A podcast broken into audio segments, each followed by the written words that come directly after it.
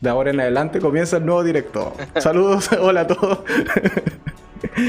Todos estos, ya cuánto llevamos, tres minutos previos, es netamente prueba y error de este directo que hay cosas que funcionaron y cosas que no. Eh, lo que veníamos contando previamente era básicamente un breve resumen de qué tal nos había parecido esta cuarta temporada de Sabrina y eh, también presentar a Gino, evidentemente, que me va a acompañar en este primer directo del año que salió un poco fallido, pero bueno, lo arreglamos durante el camino y es parte de las cosas que podían pasar. Gino, tus, eh, ¿cuáles eran tus primeras impresiones o qué tal te pareció al final de cuentas la cuarta temporada de Sabrina, que se emitió hace un par de días en Netflix? Todo esto fue obra de un horror arcano, de nuevo. Eh, me pareció una muy buena serie, un muy buen cierre para esta, esta cuarta parte en realidad de esta adaptación del cómic de Archie Comics en realidad sobre la historia de Netflix que le pusieron el mundo oculto de Sabrina. Y eh, me parece un me pareció un muy buen cierre. Cerró la mayoría de las de los arcos argumentales la mayoría a, pesar de que algunos se quedaron abiertos y, y, la serie pudo transcurrir un poquito más rápido de lo que hubiera querido eh, dan, logran dar un cierre y logran dar un cierre acorde al mundo en el que estamos viviendo del mundo oculto de Sabrina. Así que fue una grata experiencia, un bonito cierre y eh, lo disfruté, lo pasé muy bien viéndolo. Tiene episodios muy buenos, tiene episodios muy entretenidos. Así que me quedo con esa sensación de, de que se logra, se logra un poquito dar cuenta y responder a los fans, responder a la masa, responder a todos de manera correcta.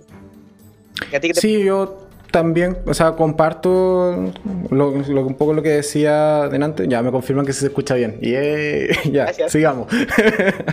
Gracias por la confirmación. Eh, lo que comentaba delante, o en, el primer video, en el primer directo.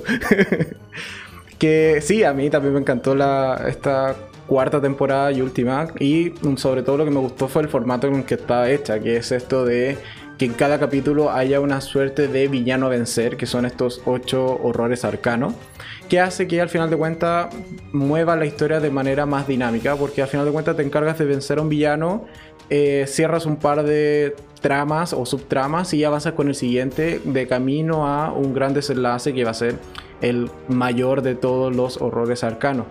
Y en cuanto a el final propiamente tal, que era lo último que habíamos comentado antes de que cortáramos el video anterior, yo sí soy fan totalmente de este final que tiene la temporada. Eh, sé que es un final polémico, pero a mí me gustó muchísimo y creo que cierra de manera correcta las cuatro temporadas que conforman esta serie. ¿Tú qué opinabas del final? recordando lo que dije del final, eh, me, me agrada que a pesar de que tenga muchos detractores, yo estaba comentando recién, hace 10 minutos, eh, que considero que está bien hecho desde el mundo de Sabrina, es un mundo desde el universo de Sabrina, donde es un universo donde la gente revive, la gente muere, la gente se enfrenta a, situaciones cómicas, se va al infierno, vuelve al infierno, gobierna el infierno un rato. Entonces en realidad siento que está hay que comprender y entender ese final como un final asociado al mundo oculto de Sabrina y no como los simples mortales que somos nosotros los simples humanos. Eh, podríamos comprender ese final. En realidad me gustó, siento que esa doca este y, recordar también que es un drama adolescente, en realidad es una comedia adolescente donde todo se vive intensamente, donde Sabrina le dice que no lo haga y lo hace igual y ve que funciona y, y veamos cómo vamos para adelante después de eso. Entonces, es coherente, no me hizo tanto ruido y después cuando vi reviews y vi, y vi análisis de la temporada, como que encontraba muchos detractores de ese final y mm, no encuentro, al menos a mí me hace sentido. Sí, o sea, yo creo que eh, gran parte de la temporada es un crecimiento al final de cuentas del personaje Sabrina. Porque, claro, en la primera y segunda temporada sobre todo, y parte de la tercera, veíamos a esta Sabrina que era adolescente, básicamente, o sea, que no, eh, no tomaba mayor responsabilidad de sus actos, le decían que no y lo hacía igual, pero en esta cuarta temporada vemos que si bien comienza con esta misma personalidad un tanto infantil, con esto de eh, hacerle creer a sus amigos que están en peligro y que cuando invocan a Bloody Mary, pero eh, rápidamente vamos viendo cómo sí va tomando decisiones que son quizás más adultas o que al final de cuentas eh, apuntan a un crecimiento del personaje y hacerse responsable de todos los hechos que ha cometido en las temporadas previas. Sí, de esa manera también busca, no sé si remediar, pero sí hacerse cargo, como bien tú dices, de estas situaciones previas y también es un enganche a ver las temporadas anteriores, como que yo no creo que nadie puede llegar a la cuarta temporada e intentar entenderla. Entonces, no, para nada. no, te... Eh, y, hay mucho lore que te pierdes si es que solo ves la, cuarta temporada. O sea, idealmente hay que verla completa. Tiene guiños a temporadas anteriores, tiene guiños al cómic, tiene guiños a la serie de los 90, entonces es totalmente algo que va creciendo y se va formando y va expandiendo este universo. Lo dijimos en el video anterior, pero esto está lleno de spoilers, así que cuidado. Ah, eso. evidentemente, o sea, el formato de los enfrentados es ya comentar las series con spoilers y vamos a comentar quiénes viven, quiénes mueren, todos los giros que tiene sobre todo el final, así que un poco para quienes se están retomando o resumando al, directo, eh, evidentemente eh, van a ver spoilers y están advertidos, así que después sin reclamos, por favor.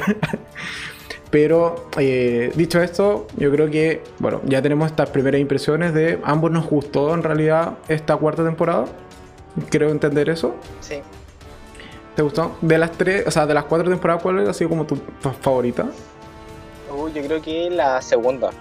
La segunda creo que es la que más me gustó, donde empiezan a expandir el mundo, porque ya como que le hacen guiño también este, en el capítulo 7 donde aparecen estos eh, actores actuando. sí, sí.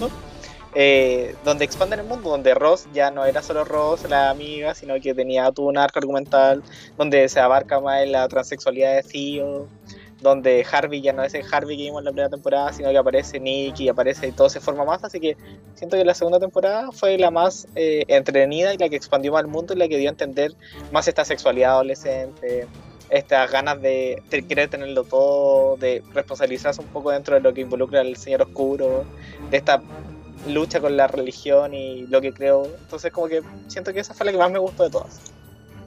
Sí, yo, o sea, si tuviese que decantarme, igual me decantaría por esta última. Quizás también sea este efecto de tenerla más fresca que el resto, porque no, no hice eh, ni, ni ver resúmenes ni otras reviews de las temporadas anteriores antes de ver esta cuarta. Y de las anteriores me quedo como con un par de eh, como escenas que quizás sean memorables, como cuando Sabrina es coronada reina del infierno. O como digo, un par de escenas, pero a mí en realidad la temporada que más me gustó hasta ahora de Sabrina ha sido esta cuarta, que creo que amarra bien los conceptos que ya cementaron o las bases básicamente que te fueron planteando este universo en las temporadas anteriores. Y como señalado, al menos en mi opinión, creo que tiene un buen final de temporada y de serie también, considerando que es la última aun cuando, también lo comentamos en el primer video, que existe este rumor o esta quizá esperanza de los fans de que la serie sea continuada en HBO Max por Warner, pero bueno, es de momento simplemente un rumor y un deseo de los fans. Bien. Entonces, entrando en materia, nos vamos con eh, básicamente analizando por eh, capítulo o por horror oscuro yo creo que al menos los primeros cinco los vamos a pasar relativamente rápido, porque hay que decirlo, los importantes y los que dan más juegos son los últimos tres horrores oscuros, o sea, horrores arcanos. Así que comencemos con el primero que es la oscuridad, que es con cuál arranca básicamente esta temporada. Que no es más que una suerte de entidad que se manifiesta a través de los mineros de la, mina de, de, este pueblo donde se desarrolla la historia. Gracias que eh, lo único que hacen es ir rompiendo ampolletas y apagando toda luz visible. Ah, yo encontré que sí, ya está bien para ser el primer horror arcano, pero... Eh, no... El primer horror arcano habla de la oscuridad que uno tiene dentro y que son estos pensamientos, son estas tendencias de que te llevan como a, a no querer vivir eso fue, eso fue la lógica, fue a lo que se enfrentó como Sabrina en un momento. Estaba manifestado frente a, este rompimiento de luces y hasta y frente a esta como exposición de los mineros, pero en realidad habla de esta desesperanza, este que lo, lo dicen en algún momento, que es que este, esta desesperación frente a no poder hacer nada frente a esta oscuridad que te va consumiendo. Entonces, desde ahí, si no hubiera existido esta luz que generan ellas, se hubiera sucumbido, hubiera sucumbido Green y el mundo quizás a una oscuridad completa y fin de la historia, no hay más horrores cercanos. Sí, totalmente. O sea, yo, cuando señalaba que quizás su manifestación no es como de las mejores, pero por esto de. Es que llega a ser, y que también lo tiene mucho Sabrina, de ser como súper irónico en algunas eh, situaciones o tener como este humor súper negro. Claro, o sea, si te plantean un par de mineros que andan, claro, enmascarados rompiendo luces, sí, es un poco cómico. Y tampoco te da como mucho eh, temor o de miedo por los personajes pero claro, tiene todo este trasfondo que tú comentas que es mucho más psicológico. Al final de cuentas es toda esta oscuridad, estos pensamientos negativos que hay que tratar de eh, superarlos y está súper ligado a lo que estaba viviendo Sabrina justo en ese instante porque vemos que se siente sola, que pese a, tener a, o haber tomado esta decisión en el final de la tercera temporada de ella irse a vivir con sus amigos y que la otra Sabrina, eh, producto de esa paradoja temporal, eh, se quede reinando en el infierno, ella eh, volvió al final de cuentas a un mundo que igual ha cambiado harto, que sus amigos ya no dependen 100% de ella, que han formado eh, su propia banda, que por otro lado Nick ya no está con ella. Entonces al final de cuentas tiene todo este sentimiento de soledad y por eso es fuertemente atacada por este horror arcano y gracias a la otra Sabrina que un poco le dice oye, nosotros somos una sola y siempre vamos a tenernos mutuamente, es que logran encerrarlo en esa suerte como de pecera, no sé, como esa esfera de cristal extraña. Pero claro, es el, es el primer horror arcano, pero también es como el más es el más de emociones o el más psicológico dentro de todo, más que un villano personificado que vaya a destruir el mundo, por así decirlo estaba pensando que gran parte, y ahora que estamos haciendo este recuento eh, hacia los horrores arcanos, como yo creo que otra de las grandes eh, gracias o ventajas que tiene esta temporada, es que, bueno, a pesar de que las anteriores lo hacen, el trabajo en equipo está muy bien puesto. O sea, Sabrina no, no vence ninguno sola. Eh, Exacto. Entonces, igual tiene esta lógica como muy, muy de cierre, muy de apañe final, muy de estar todos juntos venciendo la oscuridad, venciendo esta, este desafío que son los horrores arcanos eh, desde padre, el padre Blackwood. Pero ahí yo también he hecho en falta a esta Sabrina súper poderosa que vimos en el final de la segunda, si no me equivoco. Que es esta Sabrina que levitaba, tenía el ojo blanco y era como súper poderosa. Yo igual estoy un poco en falta en el resto de la historia porque, o sea, ya llegaste a sacar tu ultra instinto, porque después no lo vuelves a usar. Y claro, es un poco. Se sentía, o yo al menos sentía el nerfeo que le hicieron a Sabrina en pro de hacerla crecer como personaje y también de trabajar más colaborativamente con el resto de los personajes de apoyo. Pero el nerfeo está. se, nerfea porque eh, deja de ser la reina del infierno o deja de estar enfocada ahí, ya no el Señor Oscuro ya no es su dios, ya no le da los poderes, o no extrae los poderes desde ahí. Entonces es como un nerfeo contextual, ya no hay nadie que le preste el poder que tiene. No es la heredera legítima, de hecho el Señor Oscuro le dice... Eh, ay, no recuerdo bien la traducción, pero al final le dice así como eh, hija falsa. No le dice... Como, eh, entonces, los poderes se separan y desde ahí está su nerfeo y, y en base a eso mismo como que logra tener habilidades de grupales. Pero ahí nuevamente es como estos pequeños agujeros de guion que te quedan ahí abiertos de temporadas anteriores. Porque claro, o sea, esta Sabrina súper poderosa que vimos en temporadas anteriores, probablemente sí hubiese sido capaz de enfrentarse uno a uno con cada uno de los horrores arcanos. Y evidentemente la sacan este recurso de la serie para fomentar todo lo otro que ya he comentado que también nos va a pasar, por ejemplo, hacia el final, y aquí me adelanto un poco, pero con lo mismo esto del cementerio de las Spellman que puede revivir gente. Bueno, eso es algo que tampoco se va a retomar posteriormente o de cara hacia el final, que te deja de cara al espectador con esta sensación de, oye, pero si esto ya lo vimos antes, ¿por qué no utilizar el recurso? Que era un recurso que al final de cuentas tiende a quitarle peso, quitarle sentido en realidad a la historia si se mal utiliza. ¿sí?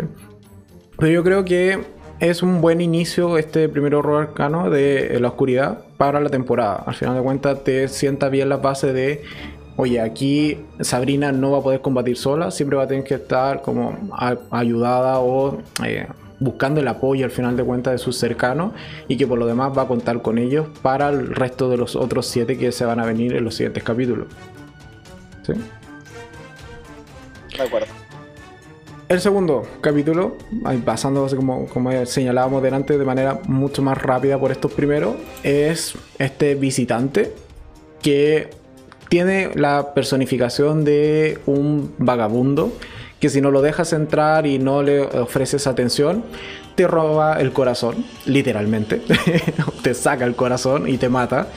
Así que básicamente hay que aceptarlo, aun cuando, de hecho, al parecer es desagradable tenerlo en presencia por las facciones o las expresiones que tienen los personajes cuando lo ven, pero que pasan yo creo que muy sin pena ni gloria este horror arcano porque es relativamente fácil eh, saltarse esta como maldición. No sé qué, opinas al respecto. Yo creo que es el horror arcano que más gráfico eh, fue y que más atacó al pueblo de Grindale. O sea, tenemos después al, al perverso, pero es el que más asesinó, de hecho, de todos. Sí, o sea, mató un par de personas, al menos tres cuerpos habían ahí en la morgue, así como que llegan el mismo día. Entonces siento que desde ahí era el más brutal, el más grotesco de ver, porque era el más, eh, diría, el más agresivo frente a esta no respuesta o esta no invitación. Y tiene todo su trasfondo, tiene toda su historia y es completamente entendible y es muy triste esto de, no haber sido invitado y de que siempre ha sido rechazado, pero también tiene, y de nuevo yéndonos a esta como humor negro que tiene Sabrina, tiene uno de los finales o la forma de derrotarlo que yo me reí muchísimo cuando lo hicieron, porque al final queda, se casa con Sabrina, queda engañado así como en la luna de miel y queda ahí encerrado en esta eh, casa que era el, el, cuarto amarillo donde se reunían las dos Sabrinas que está como alejado del tiempo, está separado del tiempo, por lo tanto queda para siempre encerrado dentro de esta casita de juguete.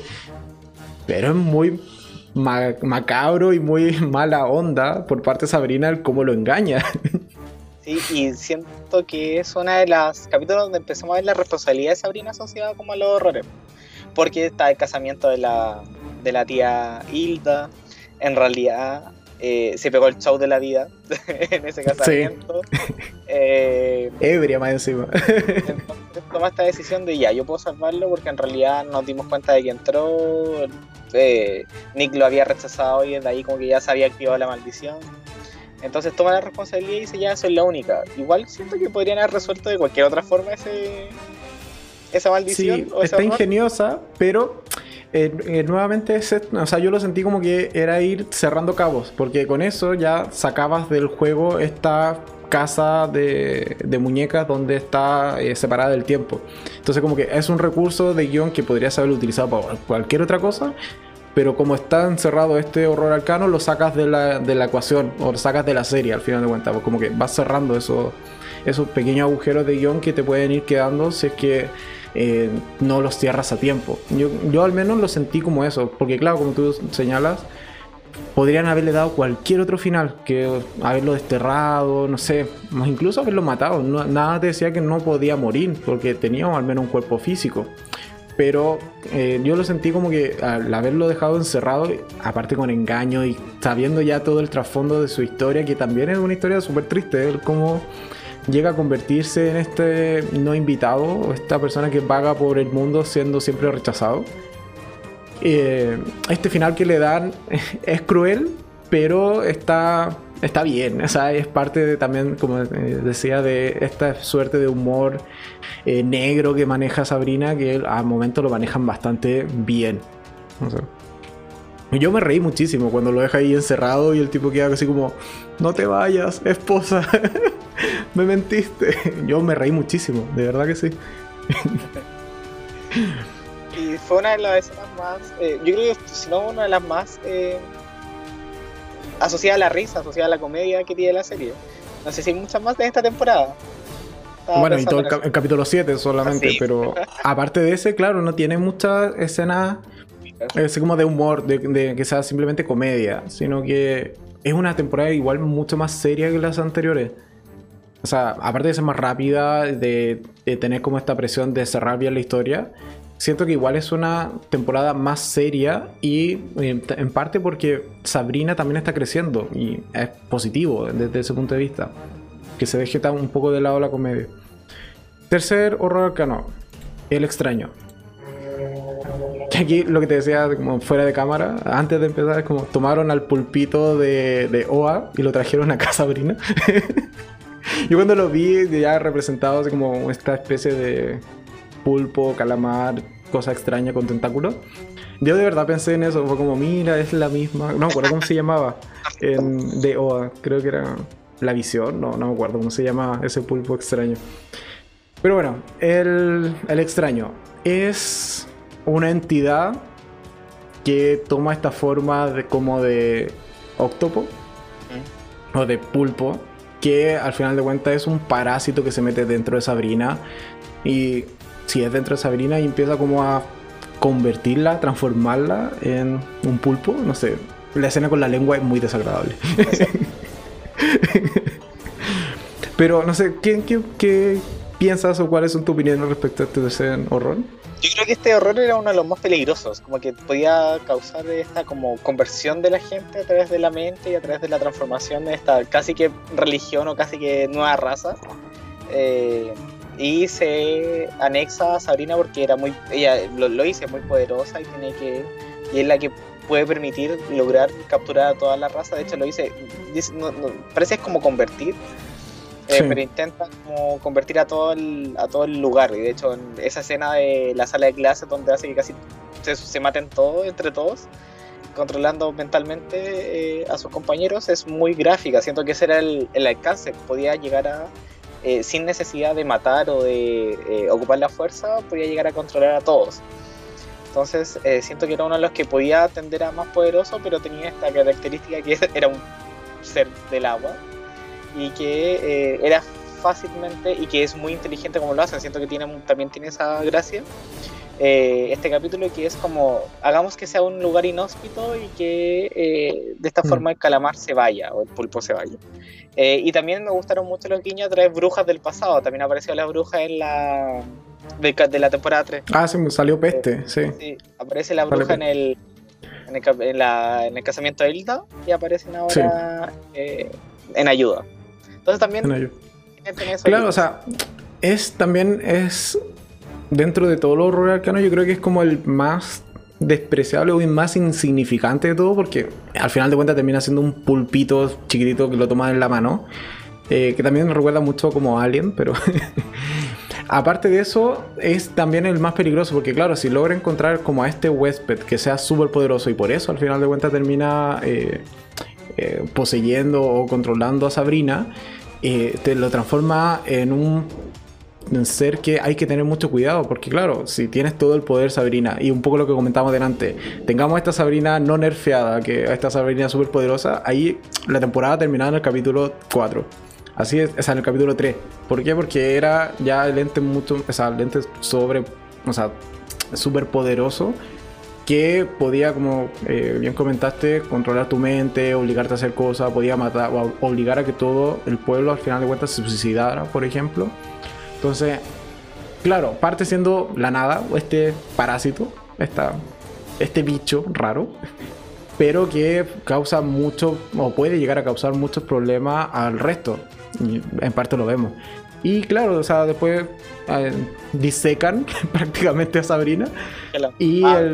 cuando lo logran sacar, bueno, lo dejan ahí eh, congelado en una pecera, que yo también me reí bastante con eso, fue como, bueno, lo dejan congelado. Eso se va a descongelar en algún momento tengan cuidado. Yo pensé que, de hecho, cuando iba como en este capítulo, de que en algún momento en el capítulo final quizás iban a de alguna forma descontrolarse los horrores y iban a aparecer todos juntos y iban a tener que combatir contra todos juntos. Cosa que no pasó, pero llega a este, a este instante, como veía que uno estaba como en una casa, el otro estaba en la pecera. Yo dije, mira, aquí el giro al final va a ser que el, padre Blanco eh, rompa o se encuentre como estos objetos, los eh, deshabilite y libere como a todos los horrores al mismo tiempo. Y hoy pensé que ese iba a ser el gran final o la gran batalla final. No lo fue, pero eh, también estaba ahí dando, la, dando vuelta, dando vuelta al final de cuentas esa idea. ¿Qué te hubiese parecido? Así como una batalla final de todos contra todos. Yo creo que hubiera sido épico. Hubiera dado un cierre así muy interesante, sobre todo como ahora que lo mencionas, como la posibilidad de que se hayan combinado estos poderes que tenían. Aunque todo hubiera solucionado con frotarle la barriga al perverso y, adiós, y que esto no hubiera existido. Pero eh, también es muy. Quizás qué, qué giro de guion hubieran ocupado para poder. o qué recursos hubieran ocupado para poder vencer a todos. Sí. Y ya que lo mencionas, el cuarto horror arcano, el demonio de la perversidad, o el perverso, como quieras llamarlo, que es una baratija. De hecho, nunca se explica, y eso es algo que no se cierra en, esta temporada, quién es este tipo que anda vendiendo cosas. Que tiene dentro de su maletín la caja Pandora, el demonio de la perversidad y vaya uno a saber qué otras cosas más. ¿De dónde sale? ¿Por qué llegó allí? ¿Es parte de el... Es un horror él es un horror. De hecho, lo que pensaba que, así como ahora, y de hecho se me acaba de ocurrir, no sé, hace dos minutos, que podía ser parte de este horror arcano de la, del demonio de la perversidad. Que sea como el vendedor de esta eh, lámpara del genio malvado, al final de cuentas. Que siempre tiene que haber alguien que te ofrezca eh, esta eh, opción de pedir deseo. Así como haciendo el símil con Aladdin, que también hay alguien como que tiene la lámpara previamente y que le pasa la lámpara. Pero aparte de eso, no, no le encontré ningún sentido a ese personaje. Yo creo que, aparece allí. Es la gran gracia del perverso en realidad, que yo siento que su mayor argumento, o su mayor poder, era este esta lámpara, este ser que te cumplía los deseos, pero que también todas las otras baratijas que tenían podían ser utilizadas para el mal o para el bien. Yo creo que ahí está lo perverso. Es como depende de la persona que lo invoca, que lo quiere, el cada objeto, ver cómo solucionarlo o cómo resolver cada instancia. Y bueno, en este capítulo básicamente el, padre Blackwood se hace con el, el, muñequito, así como está acá abajo en la, en la imagen. Y lo que hace es desear ser el emperador del mundo, si no me equivoco. Creo que ese era su deseo, ¿no? Es como de la ciudad porque está Esa es la gracia, porque después si no sale se iba el hechizo. No, pero por eso, él creo que pide ser como el emperador del mundo, pero el hechizo tiene como el alcance solo de Grindel. Es como algo así. Y crea como esta realidad alternativa, muy nazi, en donde él es emperador, amo y señor de todo el pueblo, y nadie sabe que existen las brujas o quienes lo saben, no, sí lo saben, pero son perseguidos, como que no hay brujas así como eh, ah, que, que, practiquen básicamente magia. Y también les borra la memoria, claro, a las brujas que eh, sobreviven y están en esta realidad les hace olvidar que son brujas, básicamente. ¿Qué te pareció esta realidad alternativa? me dio mucha ansiedad. me dio mucha ansiedad pensar que podía ser algo como el nivel de alcance, porque cambiaste la realidad, entonces, ¿cómo resuelves eh, en base a esta nueva realidad este horror sin, eh, sin la herramienta, sin la magia, que es lo que nos ha salvado las últimas cuatro temporadas? Entonces, ¿cómo resuelves y cómo te enfrentas a un Blackwood hiperpoderoso que odia a las brujas y que está ungiendo a todos de esta lógica más nazi? Cuando mm. eh, no tienes magia ni tienes cómo enfrentarte a él. Entonces estaba complejo. Yo me dio mucha ansiedad pensar cómo eh, derrotarlo y me gusta mucho las formas que tienen de, derrotar o de pillar este esta forma de pedir el deseo de vuelta. Como que la lógica que transcurre alrededor de todo el capítulo me gusta mucho, me gusta mucho cómo lo llevaron. Sí, a mí también me gustó, claro, también me generó como harta ansiedad esto de cuando no se acuerdan, cuando eh, Sabrina como que va buscando a, todos estos personajes de apoyo, que sus tías, Ambrose, ah. el, resto, y no se acuerdan y le dicen como, oye, no, tú, de hecho tú eres la persona más buscada en el pueblo. Entonces, sí, es un, capítulo que genera mucha ansiedad, pero me gustó ver, y que también se siente incluso como capítulo de relleno o sea, en cualquier otra temporada este hubiese sido el capítulo de relleno así como fijo, pero aquí funciona bastante bien y también al final de cuentas da como el gran rol protagónico al padre Blackwood, que después ya casi no lo vamos a ver y va a ser una cabeza parlante, pero le dan como su minuto de fama y creo que lo hace bien. O sea, él se empodera bien en este papel de villano con este horror arcano y me gustó la realidad alternativa en realidad. Es lo que quería y es como hubiera sido la realidad de acuerdo a lo que él hubiera querido. Entonces eh, te da un poco este guiño de este antagónico que ha estado en todas las temporadas y es como, wow, así hubiera sido, hubiera sido la pésima idea que hubiera seguido él en el poder. Sí, totalmente. Y esto nos lleva a el quinto horror arcano, que por el alcance y la magnitud yo creo que debía haber sido el sexto, pero no sé, algo hicieron aquí, yo creo que quizás se equivocaron en el orden, que es este el horror arcano que se llama como el cósmico o este horror arcano cósmico. Que no es más que dado este fallo en la Matrix que tenemos con las dos Sabrinas conviviendo al mismo tiempo, hace que al final de cuentas como que se desequilibren los mundos y empiecen como a colisionar entre sí. Vamos a ver cómo el infierno empieza a colisionar con el mundo terrenal, el, el cielo se mete y le dice como, oye, aquí yo no los puedo dejar tranquilos un rato sin que ustedes aquí hagan algo mal. Oye, me cayó mal ese ángel. Sí, a todos, a todos nos cayó mal. Tiene un nombre extraño, no me acuerdo cómo se llamaba, pero a todos nos cayó mal el ángel, lo saben. De hecho, supone que es como el ángel de la sabiduría y el que tiene que tener todas las respuestas. Y su respuesta es como: No, mira, tiene que morir una de las dos o se fusionan. Y después, como cuando ves el capítulo, es como: No, si de más que hay otra alternativa. Y casi que la alternativa es como eh, eh, de hecho, es, la solución es una alternativa y no es el plan propiamente tal de, este ángel, pero bueno. Que lo matan, lo matan entre todos, matan a un ángel. ¿Qué, puede venir después de eso, matar a un ángel con todo el poder que tenía? No. Ya, pero es que es un ángel contra Lucifer y un par de demonios y las brujas de las Spellman, porque ¿qué iba a ser el angelito? Nada, pues. Aparte que tampoco llegó amistoso, llegó ahí con su personalidad, echando la pachorra, como, mira, yo aquí vengo a solucionarle el, tema que tienen porque no son capaces por de hacerlo ustedes mismos. Entonces, llegó en mal plan, pues sí, yo creo que hubiese llegado así como con buenas intenciones, tratando de formar eh, lazos de amistad. la, la solución hubiese sido otra probablemente. Pero aquí también es el capítulo de inflexión donde vamos a ver que Sabrina eh, ya sí toma responsabilidad y un poco dice como, mira, sé que eh, fue entretenido tener a la otra Sabrina aquí conmigo, pero hay que hacerse cargo y optan, o al menos ellas dos deciden en principio fusionarse. Y yo creo que, no, hubiese, no hubiese servido, pero bueno. Y esto de que dos cosas ocupen un mismo lugar, eso no, no puede pasar. No, y, en tanto legal, eh, eh, eh, sigue siendo del infierno, sigue siendo de la tierra, ¿qué hacemos? No, hubiera sido un De hecho, dependía de, dependía de cómo se iban a fusionar las conciencias, porque tampoco sabían, no sabían si era como se creaba una nueva o iba a perdurar una de las dos conciencias. Como que, no, sí, estaba lleno de fallos ese plan. Mal plan del ángel. Entonces ahí ya, Ángel descartado. Luego está el que muera una de las dos. Y deciden que, dado que eh, estos mundos, estos reinos están colisionando porque como que se aproxima un... Eh, otros tres reinos en paralelo que son idénticos, lo que deciden es como, mira, tomemos una Sabrina y mandémosla al otro lado. Y lo deciden con piedra, papel y tijera, que es un clásico. clásico de clásico. Y allí, bueno, perdemos a Sabrina Morningstar, la reina del infierno, que se sacrifica, entre comillas, para irse a esta otra realidad y que se vuelva como a equilibrar esta balanza de este horror arcano que era el cósmico.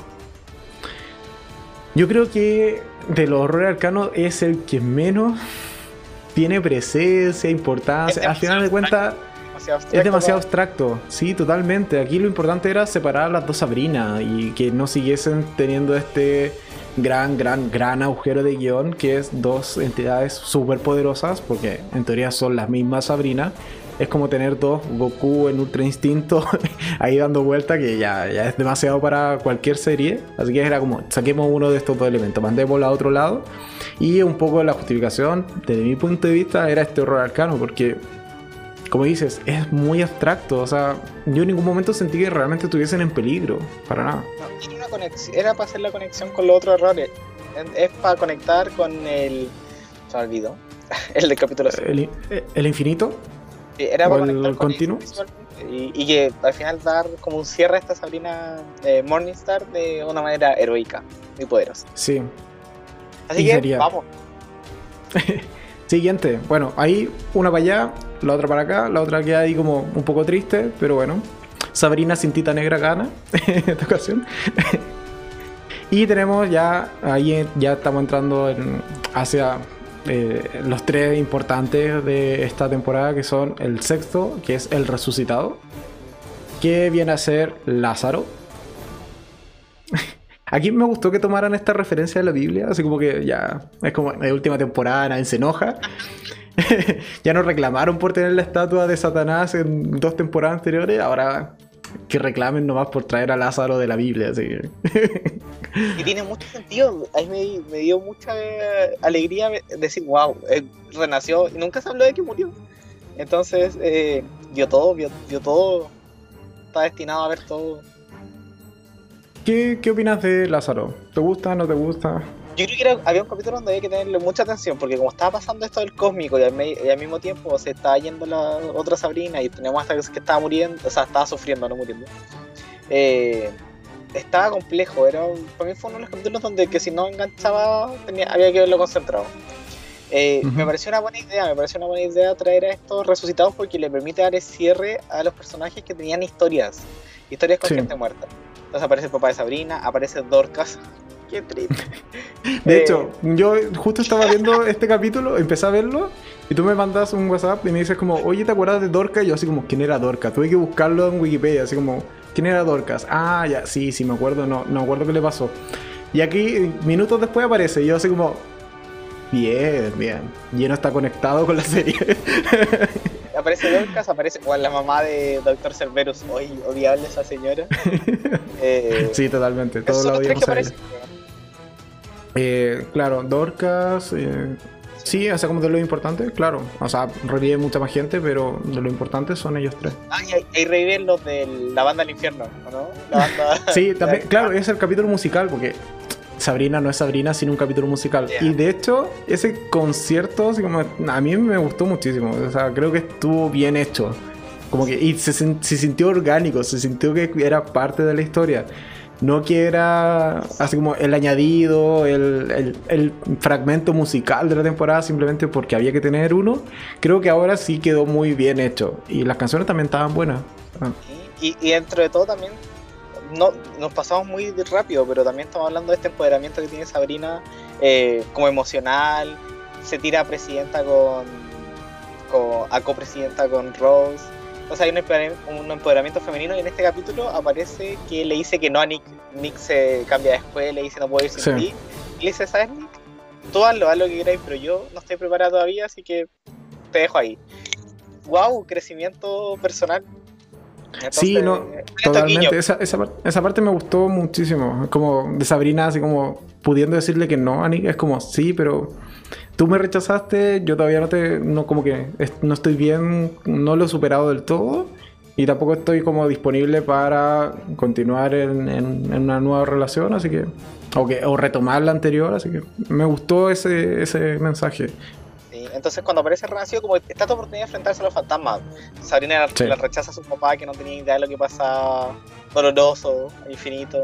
Aparece Dorcas que perdona a Agatha Ah, y que, después de casi matarla, convengamos en eso. Pero eh, la perdona al final y ella vuelve su locura que está atormentándola.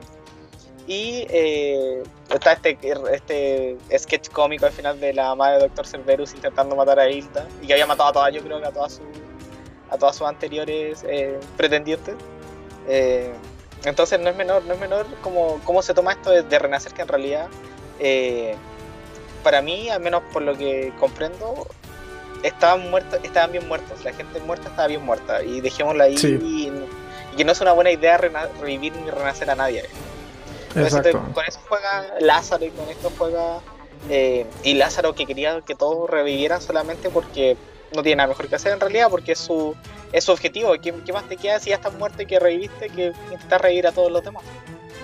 Eh, y ahí aparece. Pero es un poco esto de eh, como compartir su sufrimiento, porque también eh, tiendo a pensar esto que, con, lo que dices, que él una vez que muere es como, ok, ya asumes que moriste y, y un poco la vida puede continuar más allá dentro del universo Sabrina, pero que te traigan de nuevo a la vida es como te cortan un, ciclo y no te permiten al final de cuentas avanzar dentro de estos ciclos que hay que cumplir en la existencia. Entonces, un poco como rencor, es como, bueno, yo reviviré al resto de para que padezcan lo mismo conmigo.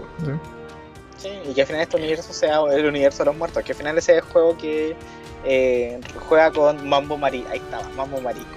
Mambo Marí, ahí está Mambo Marí. La foto de ella. Y a, mí el, personaje Mambo me encantaba, sobre todo su acento. Yo disfrutaba cada vez que ella aparecía y hablaba y era como, oh, me encanta ella.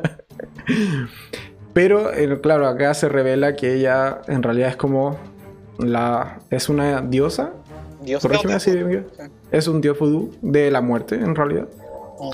Y es quien al final de cuentas salva el día. Eh, porque de partida empieza a hacer un. O sea, eh, le plantea un juego a Lázaro de.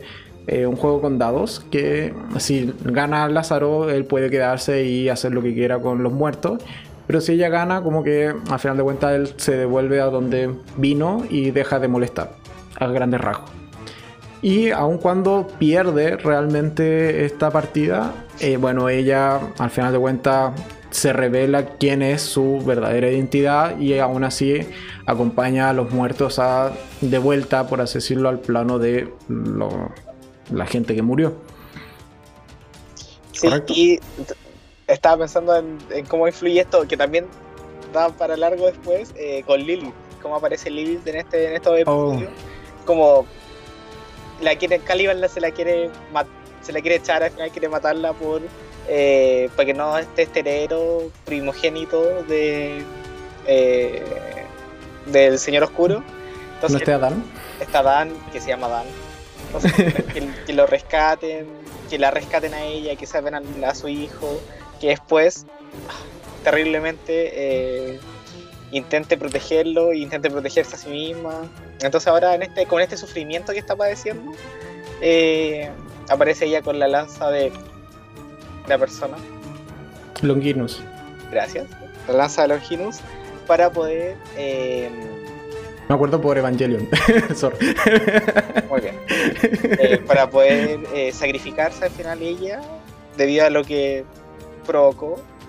Y con esto se echa Lázaro y así forma. Y este es el primer horror arcano que muere.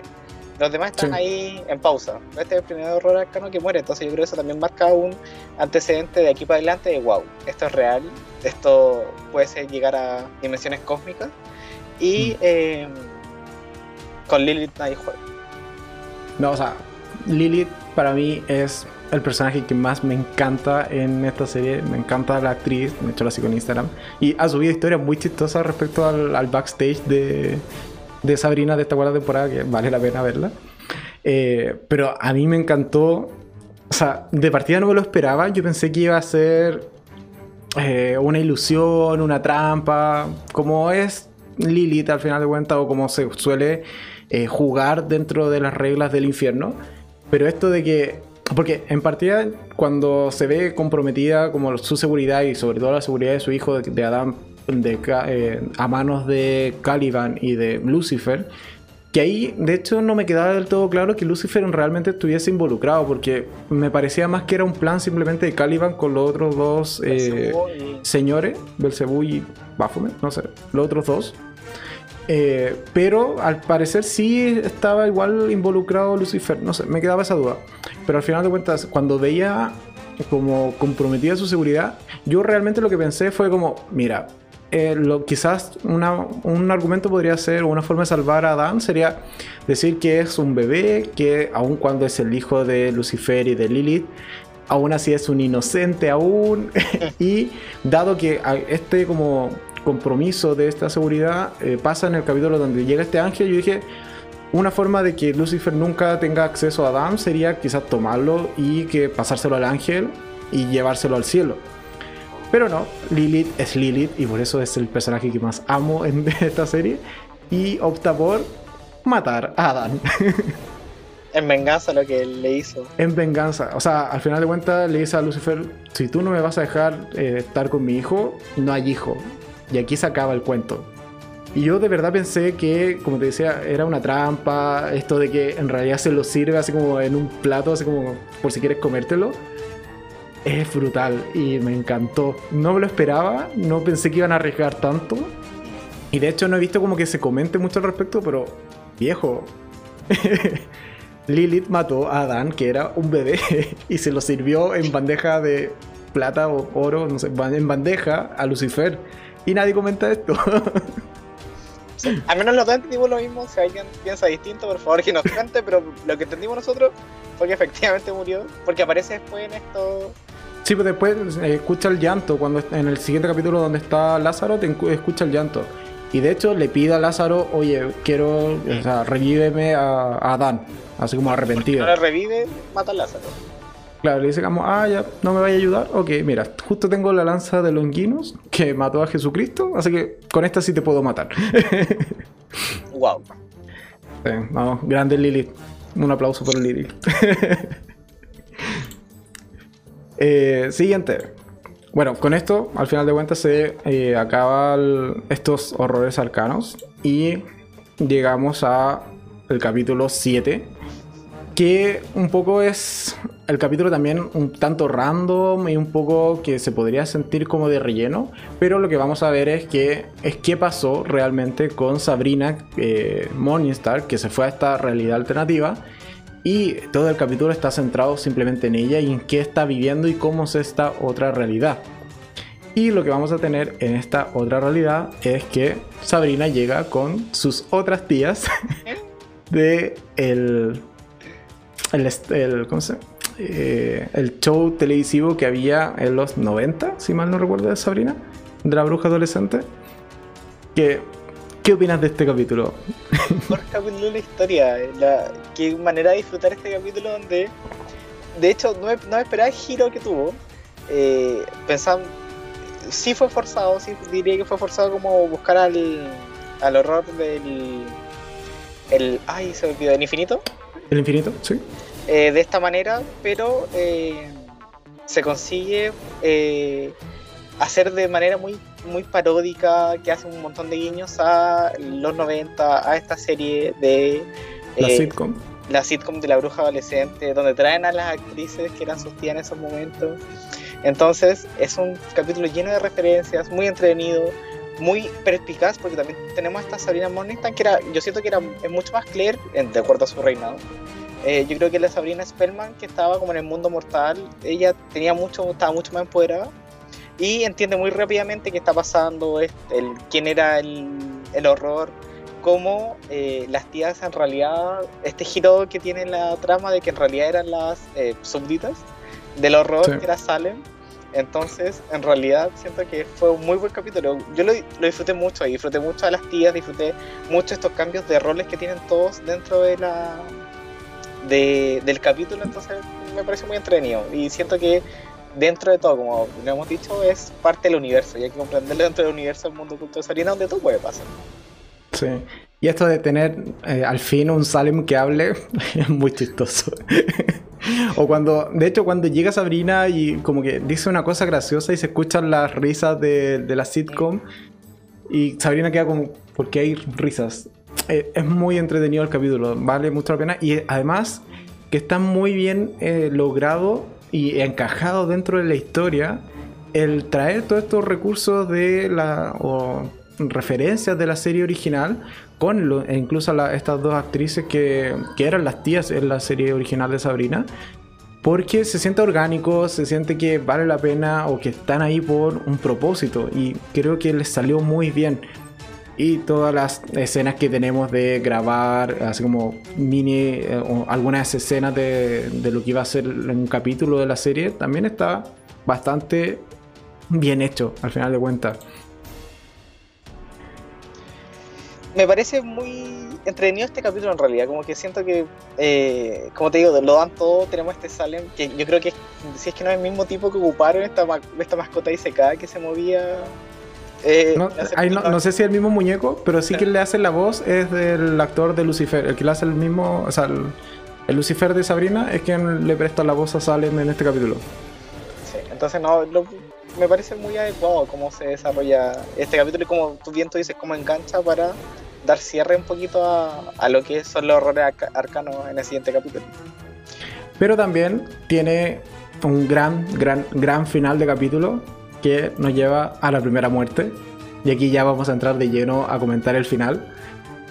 Que eh, al final de este capítulo, del capítulo 7, muere Sabrina Morningstar. Eh, regresando al mundo con magia o al mundo original, por así decirlo, donde estaba la otra Sabrina. Un poco para advertirle de que se avecina el, último horror eh, arcano que era el abismo que iba a terminar de, al final de cuentas, destruirlo todo y dejar la nada misma. ¿Qué te pareció la muerte de la primera Sabrina? Triste, triste, pero tenía que pasar. Como que lo hablamos, no sabemos por qué muere. No, hay una razón de muerte eh, fija, pero creemos que en realidad es porque este cambio de universo, la explosión que involucraba el, infinito, o cómo en realidad al final yo creo que es simbólico esto de sacrificarse por la otra Sabrina para poder salvar este mundo original donde, de donde ellas vienen. Entonces, eh, tenía que pasar, tenía que pasar y, le dieron la coherencia dentro de todo eh, adecuada a esta muerte. Sí, yo igual creo que es una buena muerte. está, está bien hecha, al final de cuentas. O sea, está bien hecho en el momento preciso. Porque claro, te queda un poco la duda del por qué murió. de hecho lo comentábamos eh, previo a, acá al directo. Yo creo, o al menos planteo esta como teoría de que quizás murió por una sobreexigencia al final de cuentas de abrir este portal desde el, el mundo donde al final de cuentas no había magia y que era toda esta sitcom para poder regresar. Y que al final de cuentas eso la terminó agotando y por eso terminó muriendo. Quizás Salem también tiene un poco de culpa al respecto porque, bueno, de hecho Salem, el muñequito llega muerto. Entonces como que es como extraño el, cómo ocurre realmente esa muerte. Pero me, me satisface esta explicación de que quizás fue por simplemente una sobreexigencia y que al final lo dio todo para desde este mundo sin magia igual abrir un portal y poder eh, viajar con el mensaje de que se avecinaba el último rol arcano. Creo que aun cuando esa no sea la razón, a mí me, me deja tranquilo, me deja dormir que haya sido por eso que finalmente Sabrina Morningstar es la primera baja importante dentro de esta temporada. Y luego tenemos el último horror arcano, que es el abismo o de eh, Void. Que también es este horror arcano un tanto abstracto, que al final es, que, ¿cómo representas el abismo? Así como la nada. Puedes poner cualquier cosa. Yo creo que aquí se la jugaron y al menos te queda bastante claro de que puede ser como esto, esta habitación blanca con dos cuadros gigantes, medios imposibles, pero no sé qué opinas de este último capítulo. Yo creo que en vez de lo que hicieron con el cómico, que era demasiado abstracto, lograron concretizar un poco lo que era el abismo y logran eh, darle forma o darle esta figura o esta imagen respecto a los poderes que obtiene Sabrina, a esto de que la gente se va y se va a la nada y fin, y no hay forma de volver. Eh, entonces siento que es una muy buena manera de dar cuenta de lo que está pasando con este abismo, de que solo quiere cosas y, las cosas se las lleva y fin, no hay otra explicación que eh, estas ganas de consumirlo todo y consumir todo lo que hay de a poquito y, haciendo que todos sufran en el camino. Pero no sé qué te parece a ti si te logró convencer este abismo. Sí, o sea, me convence el cómo lo plantearon, así como que sea básicamente una habitación en blanco y que no haya casi nada prácticamente, salvo esta esfera que ya, ya, ya habían planteado anteriormente que podías ver como los mundos reflejados en estas esferas, o sea, en el capítulo del, del, del cosmos, el cósmico, ahí veíamos que los mundos eran representados por estas esferas, entonces cuando acá en la, en la representación del abismo hay par de esferas más, ya tienes como espectador el, conocimiento de que eso representa las realidades o los mundos que eh, va a ir consumiendo poco a poco este abismo.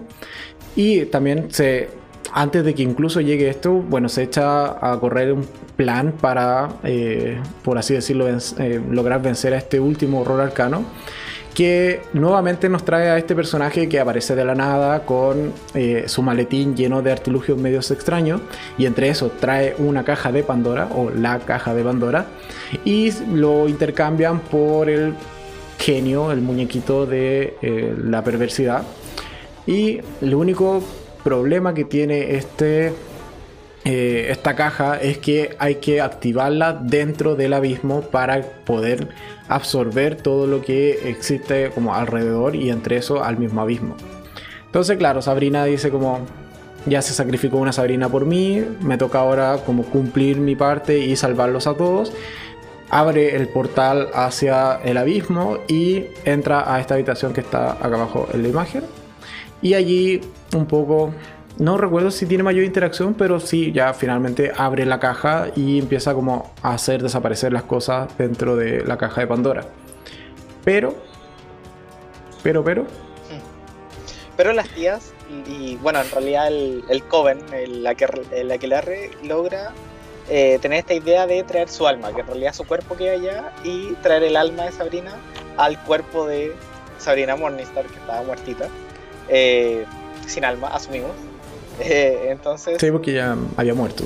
Se asume como receptáculo y logran invocar a Sabrina Spellman en el cuerpo de Sabrina Morningstar, dejando la tarea a medio concluir. Y ese fue el gran detalle de lo que pasó Claro, porque Sabrina, que estaba en el abismo, está con la caja ahí absorbiendo cosas, la, la, la, la, y le, interrumpen porque pescan su alma y se la llevan. Y queda ahí su cuerpo con la caja tirada y sin poder completar todo el, proceso.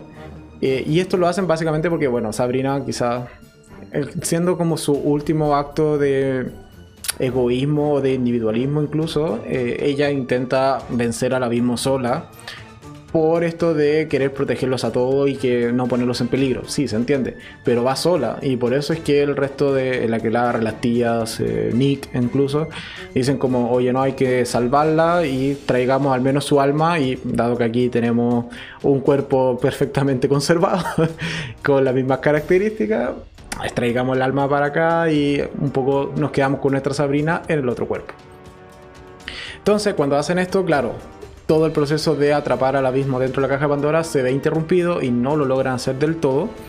Y también está esta parte un tanto extraña que parte del abismo como que se pega al alma de Sabrina y cuando regresa al cuerpo de Sabrina Morningstar em, tiene este poder de hacer desaparecer cosas o llevarlas al, al abismo al final de cuentas.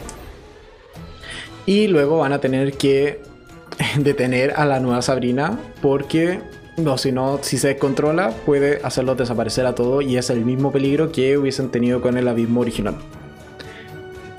Sigamos, te toca. Entonces, cuando esta empieza a controlarse, la brina, la brina, cacha. Sabrina eh, intenta. Así como ya la amiga, así, la brina. bueno, porque dentro de estas desapariciones pasa con el papá de Harvey, que lo hace desaparecer porque habían creado, Caliban había creado su mini ejército para atacar. Entonces, eh, viendo las consecuencias que podían tener sus acciones, eh, decide como abstraerse del mundo y se va a, no recuerdo, se va a un lugar sí, se va no mortal, eh, donde... no, pues se va así como a unas... No, pues se va a un lugar no mortal, sí. Es como una ruina, ¿no? No, las montañas de la locura. Ahí está. Ya, pero eso igual están en la Tierra. O sea, yo siempre entendí que estaban igual en la Tierra. Solo que lejana y que no había nadie allí. Yo no, sé si estoy seguro de eso, pero bueno, la cosa es que está lejos y yéndose lejos como que intenta no matar a más gente o no hacerlas desaparecer porque en realidad no sabíamos qué pasaba con ellas. Y eh, el padre Blackwood, que estaba obsesionado con el poder y estaba obsesionado con los horrores arcanos, eh, la sigue y, y, la encuentra al final. Y le dice, yo te educo, eh, te educo tus poderes porque soy la persona que más sabe acerca de los horrores arcanos. Y te voy a permitir controlar tu poder para que no hagas más daño. Entonces. O sea, al final de cuentas están allí un par de meses mientras el resto de como de la pandilla del resto de los personajes eh, intentan un poco primero encontrarla, saber dónde está Sabrina, tener un plan para un poco intentar rescatarla, que al final de cuentas igual realizan un plan. Y van a buscar a Sabrina y un poco discuten, Sabrina les dice que no, que, se vayan, que o si no los va a hacer desaparecer. Creo que hace desaparecer a alguien, ¿no? A, Prudence, a Ross, eso. Hace desaparecer a Ross. Y luego, bueno, tiempo después vuelven, ya todo el equipo completo, así como a ayudar a Sabrina. Y Sabrina les dice, mira, dado que ha pasado mucho tiempo, yo sí logré como entender este, este horror arcano, puedo controlarlo, pero tienen que hacerme caso, tienen que eh, entender mi plan y seguir mi plan y consiste en que yo metiendo en esta mesa de rituales me apuñalan, así yo me empiezo a desangrar. Con este desangramiento convocamos a esta parte del horror arcano que queda dentro de mí. En este portal que había allí, como que era como una especie de jaula que al menos iba a poder contenerlo momentáneamente este horror arcano. Y luego de eso, ustedes entren, eh, rescaten a la gente que absorbí por error. Y entre eso, bueno, lleven al resto de los horrores arcanos, está la casa, la pecera, la otra pecera con el pulpo congelado, etc. Llévenlos dentro, así después los eliminamos y abran la caja de Pandora dentro del horror arcano, dentro del abismo, para terminar de sellarlos a todos juntos. Y ese era en principio el plan. Cosa que pasa pero te toca. Pero eh, en realidad se veía venir, se veía venir que logran, logran sacar a todos, logran meter a todos los rayos arcanos, si no me equivoco, no recuerdo bien esa parte. Pero todos menos Caliban. Caliban, gracias por venir. Eh, y en realidad lo que hacen es lo logran y cuando ya estamos en este momento victorioso se dan cuenta de que eh, bueno, las tías con Agatha están intentando salvar a Sabrina lo más Sí, como de mantenerla como todavía resiste, resiste, vamos, vamos que se puede. Sí, y eh, cuando terminan en realidad se dan cuenta de que Sabrina se sacrifica en realidad por los demás y eh, ya no puede, dio todo, lo dio todo para poder salvar a los que había absorbido por error. Entonces, en realidad estamos presenciando y es un momento muy triste, es un momento de verdad muy triste cuando eh, la lagrimita corrió. Eh, Sabrina se, da cuenta de que ya no, tiene fuerza y empieza a despedirse de sus tías, a despedirse de todos, a despedirse de Nick al final. Y dice, mi misión está hecha, logré reparar el daño. Y es aquí cuando, posterior a esa escena, que empiezan con los recuerdos, de esto de ver la vida pasar. Vemos todos los cumpleaños de Sabrina con sus tías, etc. Y al final de cuentas lo que ocurre es que efectivamente Sabrina se sacrifica y la segunda Sabrina o Sabrina Spellman también muere en esta final de temporada. Y después de esto, que tanto súper triste, vamos a pasar a un par de días después probablemente, porque tuvieron que volver al, pueblo. vamos a ver el funeral de Sabrina y todos nuevamente están súper tristes. Yo ahí pensé que eh, quizás como también estaba Lilith, Lily iba a hacer algo, o como las enterraron en el patio de las Spellman, que iba a salir la mano así de Sabrina, tipo el despertar de los muertos vivientes. Pero no, Sabrina se queda muerta y de hecho entierran a las dos Sabrinas juntas, así como Sabrina Spellman y Morningstar, una al lado de la otra, porque es el final de Sabrina. Ya no hay más Sabrinas y no sé por qué no las enterraron en el otro patio donde la gente revive, sino que al parecer es en el patio de al lado. Quizá el otro ya estaba muy lleno, no sé. En verdad no recuerdo si en algún momento, no sé, ese ese patio perdió su poder o realmente fue un olvido del guion o quisieron darle un cierre realmente a la historia, pero la cosa es que no reviven y Sabinas quedan muertas. Es súper triste el funeral, en verdad, tanto a llorando. Me emocionó, no lloré, pero me emocionó. Eh, y después nos lleva a la escena más polémica que hay en esta temporada. Bueno, aparte de que ya es polémico que las dos Sabrinas hayan muerto. Tenemos a la escena en esta ah, habitación o este cuarto blanco, en donde está Sabrina contemplando un libro que tiende a ser como el, el bonito más allá. Ah, de aquí salen miles de teorías respecto a qué puede pasar, si Sabrina está realmente muerta o no, si puede tomar alguno de los caminos que están en los cuadros, etc. Lo importante es que está allí Sabrina como en este gran más allá, tranquila, ya después de haber cumplido su misión, haber salvado a todo el mundo. Y aparece Nick. y Nick, Nick le dice como, o sea, Sabrina le pregunta, oye, oye, ¿tú qué haces acá? Nick como, no, mira, estaba con, creo que le dice que estaba con resaca, pero no, no lo recuerdo. Que estaba con resaca y se fue a nadar al, al mar o al lago de las almas. Y... Hola, aquí estoy. claro, es una forma súper sutil de decirnos que Nick murió para estar con Sabrina. Y aquí ya está toda esta, esta polémica porque esté como eh, una analogía o no sé, celebrando, por así decirlo. No sé, se me fue la palabra, pero alegoría, gracias. Eh, una alegoría al suicidio, al final de cuentas, o romantizando el suicidio. ¿Qué opinas, Gino, al respecto? Lo que hablábamos delante, yo siento que se da a entender de que Nick, no sé si se suicida, pero sí muere debido a la pena, muere debido a estar buscando a Sabrina.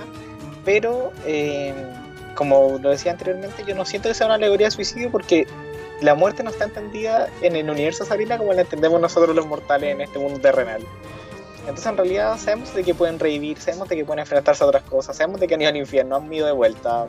Como que, ¿qué es lo peor que podría pasar si te suicidas? No tiene esa carga como negativa que tenemos nosotros bajo la moral juego cristiana hoy en día. Claro. Entonces, en realidad, eh, fue una decisión que tomó Nick como podría haber tomado la decisión de quedarse en el, ahí, de haber buscado un hechizo para llegar a Sabrina. Como que es una forma de estar cerca de la persona que quería y que se dio cuenta que en realidad amaba. Entonces no sé si, lo, como lo decía anteriormente, eh, hay que verlo con los ojos del mundo oculto de Sabrina y no con los ojos del mundo terrenal en el que estamos. Eh, no me parece un mal cierre de ahí quisieron pasar el tiempo juntos y, recordemos, estamos viendo una serie adolescente, no estamos viendo una serie eh, para el público adulto. Entonces, eh, desde ahí siento que hay que tener la conversación, si se ve, si hay niños viéndola, si hay adolescentes viéndola, hay que tener la conversación de lo que está sucediendo y aclarar todo esto, pero no me parece un mal final ni para Nick ni para Sabrina. Eh, a mí tampoco me pareció un mal final. De hecho, mm, te lo comenté. O sea, cuando yo vi esta escena, para mí fue. No que se suicidó, sino que. De hecho, lo comentamos que era más bien como estas ganas o dejar de tener estas ganas de vivir. De hecho, te lo comenté, te hice el ejemplo. Para mí siempre fue como de el tipo, claro, hablando probablemente con Lilith o con algún otro personaje, se enteró de que a través de este mar de las almas podía llegar o encontrar a Sabrina. Porque también, previo en el capítulo anterior, no, de hecho al principio de este capítulo, del capítulo 8, te dan esto de que sus almas siempre se van a encontrar, porque de hecho Nick va, va en una misión a buscar como a, la Sabrina Spellman que queda ahí como en medio de la nada en el espacio, según comentan, así como y la va a encontrar solamente porque sus almas siempre se van a, reencontrar. Entonces, claro, te dan ya ese, ese previo o ese argumento previo para poder hacer posible esta escena y que al final de cuentas yo lo vi como que probablemente, no sé, iba por el lago y, claro, dejó de luchar o dejó de intentar o querer vivir y al final de cuentas muere. Casi como un suicidio involuntario, pero no que al final de cuentas no se hubiese estado allí, se hubiese cortado, hubiese tenido realmente la intención. No lo vi así, al menos cuando vi el capítulo. Repensándolo, sí, también cae la posibilidad. Pero aún así, siento que no, no es para tanto incluso, bueno, así siendo súper genérico. porque Por lo que tú señalas, dentro del mundo de Sabrina o de este universo que construyeron en cuatro temporadas, esto es la nada. O sea, vimos gente siendo poseída, gente que moría. La misma tía de Sabrina que muere como tres veces en la primera temporada. Selma la mataba brutal. por placer. claro, Selma la mataba porque, oye, me molestaste, y así como ya, no importa. Así, déjame un par de horas tranquila y después seguimos conversando. Entonces, aquí la muerte, claro, es, no es tan profunda y sobre todo por estos agujeros de guion que comentábamos al principio de este directo que te dan cabida a que la muerte se sienta menos trascendental o menos importante. Porque al final de cuentas pueden revivir porque aparece un horror arcano, porque la entierran en el patio, porque la vas a buscar al, al infierno o algún limbo no, no es algo que sea de trascendencia para el personaje, no es una muerte definitiva como en otras series que quizás sean más realistas. Así que para mí es un buen final y esto de que estén juntas sus almas está bastante bien. Yo creo que... E incluso eh, esto te da cabida a una quinta temporada de manera súper fácil, porque al final de cuentas te puede decir que, no sé, Nick está, me imagino, así como por especular, está Lilith con, eh, pescando a, Nick de la cabeza, así como ahogándolo en el mar. Me imagino, por ejemplo, y claro, su alma fue a encontrar a Sabrina, le va a decir como Sabrina, acompáñame, van a volver, va a sacarlo, lo va a revivir, y el alma de Sabrina va a volver al mundo terrenal y la pueden volver a poner en alguno de los cuerpos. Entonces, con esta tontería que acabo de decir, puedes revivir toda una temporada, al final de cuentas, y es un poco la liviandad con que se puede tratar el tema de la muerte dentro de esta serie. De hecho, esta teoría se me acaba de ocurrir. si llega a ser así, lo dijimos primero acá en Enfrentados. Pero e, es eso, o sea, no creo que sea para tanta polémica o tanta alegoría al suicidio. Yo creo que aquí es parte de ir a buscar a tu alma gemela o esa alma que realmente amas dentro de las reglas que ya tiene este mismo mundo. Sí, Bien, eso. Y ese es el final de la cuarta temporada de Sabrina. A algunos les gustó más, a algunos les gustó menos. A mí me encantó de que hayan cerrado la temporada y la serie con la muerte de las dos Sabrinas, porque si no te da juego a que esto puede continuar y creo que si es un final de serie, tiene que terminar con algo que sea que no sea fácil de remover, básicamente. Que sea un gran eh, punto final a la historia. Y creo que lo logra bastante bien. No sé qué, qué opinas tú. Sí, coincido. Como hablamos al principio, siento que es una serie que intenta cerrar todo, intenta dejar avanzado lo que no deja cerrado.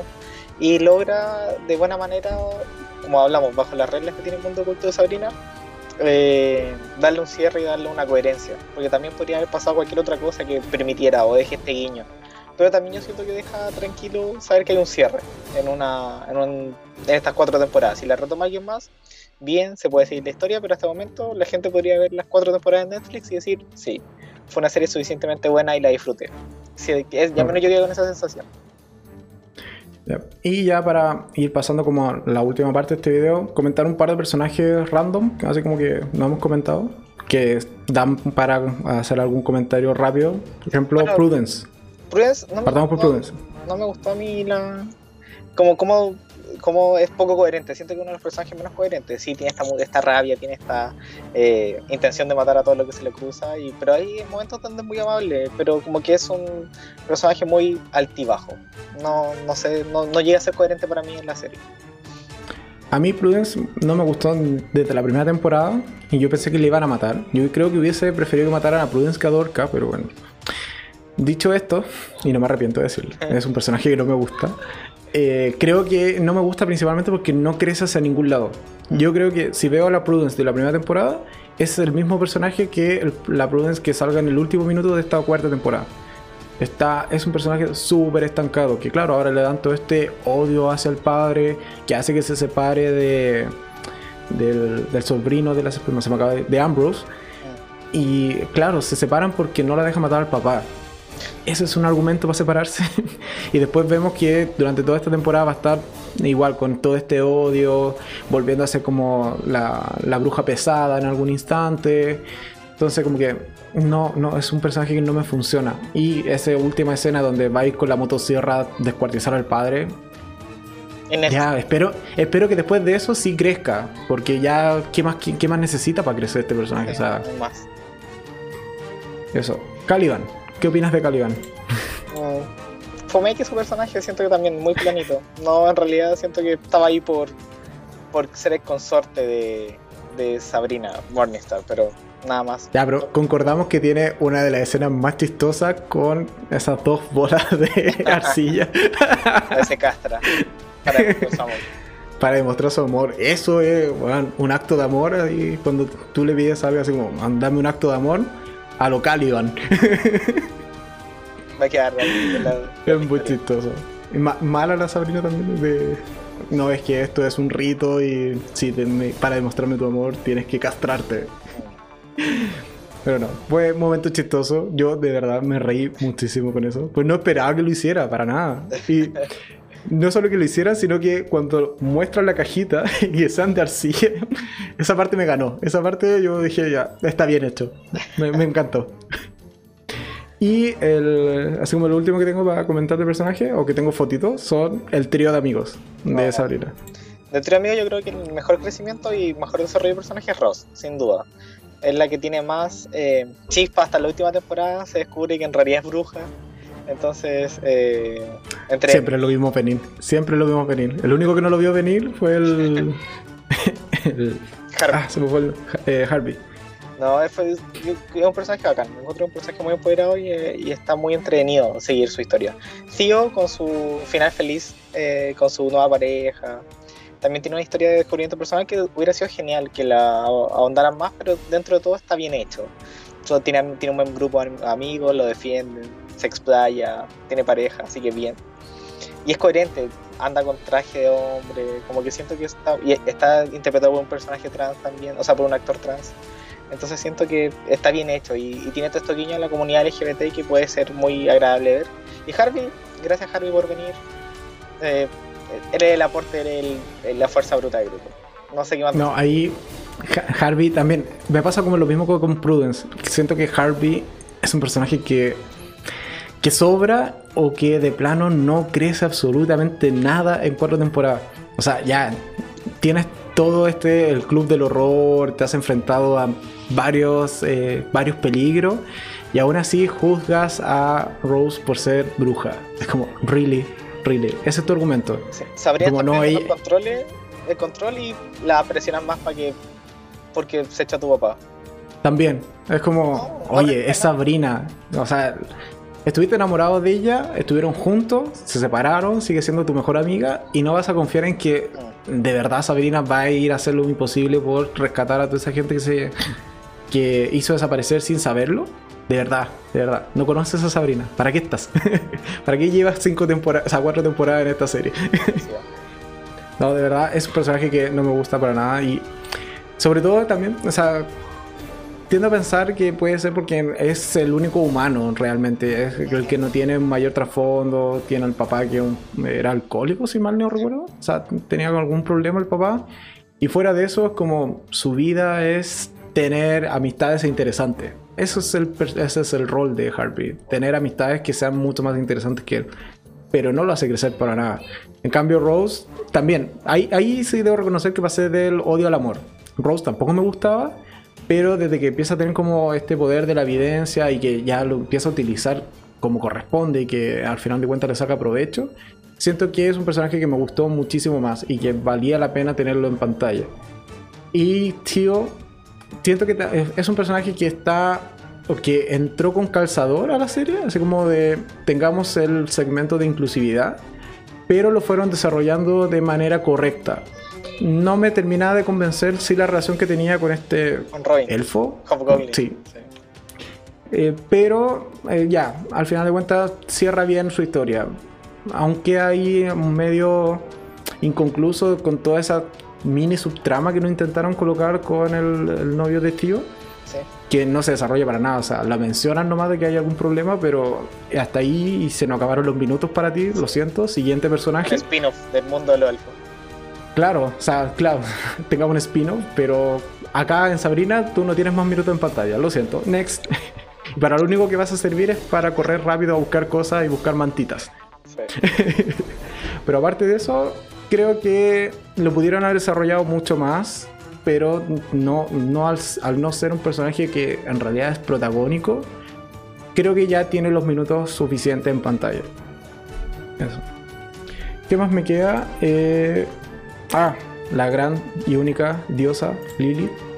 Pues. Con el final o sea, Lilith pasó de reina del infierno o consorte de Lucifer a ser desterrada, a matar a su hijo y después darle la, la vuelta a Lucifer, apuñalarlo con la lanza de Longinus, absorber su sangre, retomar sus poderes, desterrar a Lucifer del infierno y quedarse ella como soberana gobernadora. Weón, Fin. ¿Qué más se le puede pedir a, a Lilith? Qué mejor final para ella. Sí, lo logró, lo consiguió. Sí, O sea, su meta siempre ha sido quedarse con el infierno y finalmente en este cierre de temporada, el cierre de la serie, lo logra. Y a mí me encanta el personaje de. Me encanta la actriz, es tan cínica. o sea, todos sus personajes son cínicos. En The Flight Attendant también tiene el mismo personaje de Lilith, solo que no tiene poderes. Pero es, es Lilith. Se viste como Lilith, tiene la misma actitud de Lilith. Bueno, es lo mismo. Así que, no, me encanta ella. ¿Y qué, qué opinas de, de Lilith? No, como decía, siento que para ir cerrando es la es fin el fin que le dieron es el más adecuado para ella, lo logra, logra por, su, por sus medios, es un personaje súper empoderado, es un personaje que de verdad quiere y busca la forma y lo desea y hace todo para proteger a su hijo en algún momento, a pesar de que sabemos lo que pasó con él, pero logra enfrentarse como a este, este Lucifer que era súper déspota, que era súper machista, y dice, este es mi lugar, me lo merezco, lo logré, estuve a tu lado todo este tiempo, así que me toca. Ah, muy bien.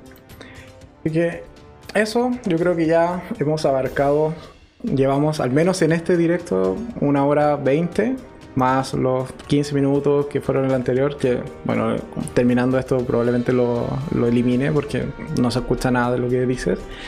Eh, y este lo voy a cortar al menos un par de minutos mientras hacíamos las pruebas para que quede como resumen completo y como vale la pena verlo. Pero ya para ir cerrando, ¿Qué últimas conclusiones? Así como, ¿te ¿es una buena serie? ¿Qué cosas mejoraría? ¿Verías una quinta temporada?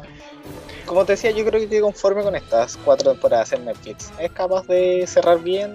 Si hay otra, la veré probablemente, pero no, pero no estaría disgustado por haber cancelado la serie a esta altura. Lo lograron cerrar bien.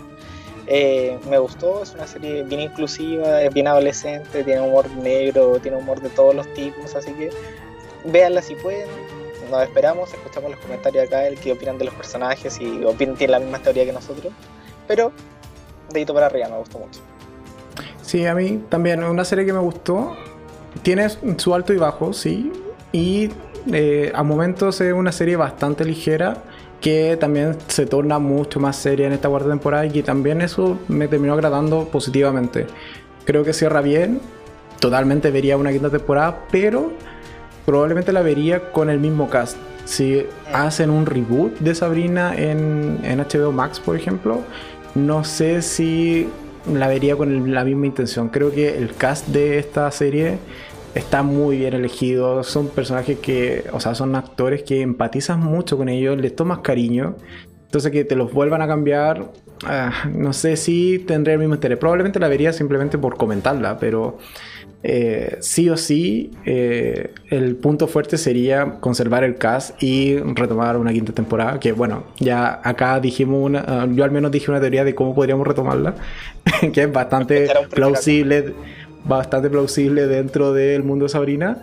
Así que, no, una buena serie, totalmente recomendada. Yo creo que vale la pena ver los cuatro, las cuatro temporadas que es entretenida. Tiene humor negro, tiene muerte, tiene magia. Eh, cosas eh, demoníacas, infernales, que está bien armado al final de cuentas. Creo que es una buena serie, ¿eh? un buen producto de Netflix. Así que eso, ya ahora sí, para ir cerrando, muchas gracias Gino por eh, acompañarme en este primer enfrentado del año. Que bueno, salió un poco accidentado al inicio, pero bueno, aquí es parte del envío y logramos retomarlo y eh, lograr hacer este enfrentado que tenía muchas ganas de hacerlo. Es una serie que me gusta muchísimo y que, bueno, como no tenía el canal antes, no la comenté anteriormente en las otras tres temporadas, pero ya que se terminó y ya que, eh, como, ya indiqué, me gusta mucho la serie, había que darle un buen final y que mejor que comentarla en vivo, eh, largo y extendido, de cada uno de los capítulos, los personajes, las cosas que nos gustaron y las cosas que no. Así que eso, muchas gracias Gino por acompañarme eh, ¿Tus últimas palabras? ¿Tu despedida? Nos estaremos viendo. enfrentado probablemente. Viene el de Snowpiercer. En... Sí, obvio. O sea, tú iniciaste lo enfrentado acá en el canal con Snowpiercer y ahora que se estrena la segunda temporada. Un año después, 200 ah. capítulos después, nos vamos a ir viendo de alguna otra Sí, obviamente vamos a ser enfrentados de Snowpiercer. Así que eso, muchas gracias a todos los que nos acompañaron en el chat. Eh, solo recordarles que muy probablemente ya mañana o hoy día muy tarde eh, va a estar el capítulo en, Spotify, lo voy a subir como modo podcast. Esto es cuando YouTube se digne a terminar de procesarlo, que a veces se demora bastante. Y no es hasta que logre procesarlo YouTube es que puedo descargarlo, editarlo y traspasarlo a podcast. Pero va a estar en el podcast del canal que nos pueden buscar en Spotify como Enfrentados. Y bueno, también va a estar acá abajo en la descripción y en el comentario fijado para que puedan escucharlo también en podcast si es que no lo han visto o no nos han acompañado ahora en, en el directo. Así que eso, nosotros nos vemos, yo creo, en el siguiente capítulo mañana. Bueno, no, yo creo, el video de mañana ya está listo, así que mañana nos vemos eh, a la hora habitual y el resto de la semana que también ya está listo porque hoy día me levanté temprano a editar. Así que ya están listos los videos de la semana, así que nosotros nos vemos en el siguiente capítulo. Gracias, lleno y adiós. Chao, chao.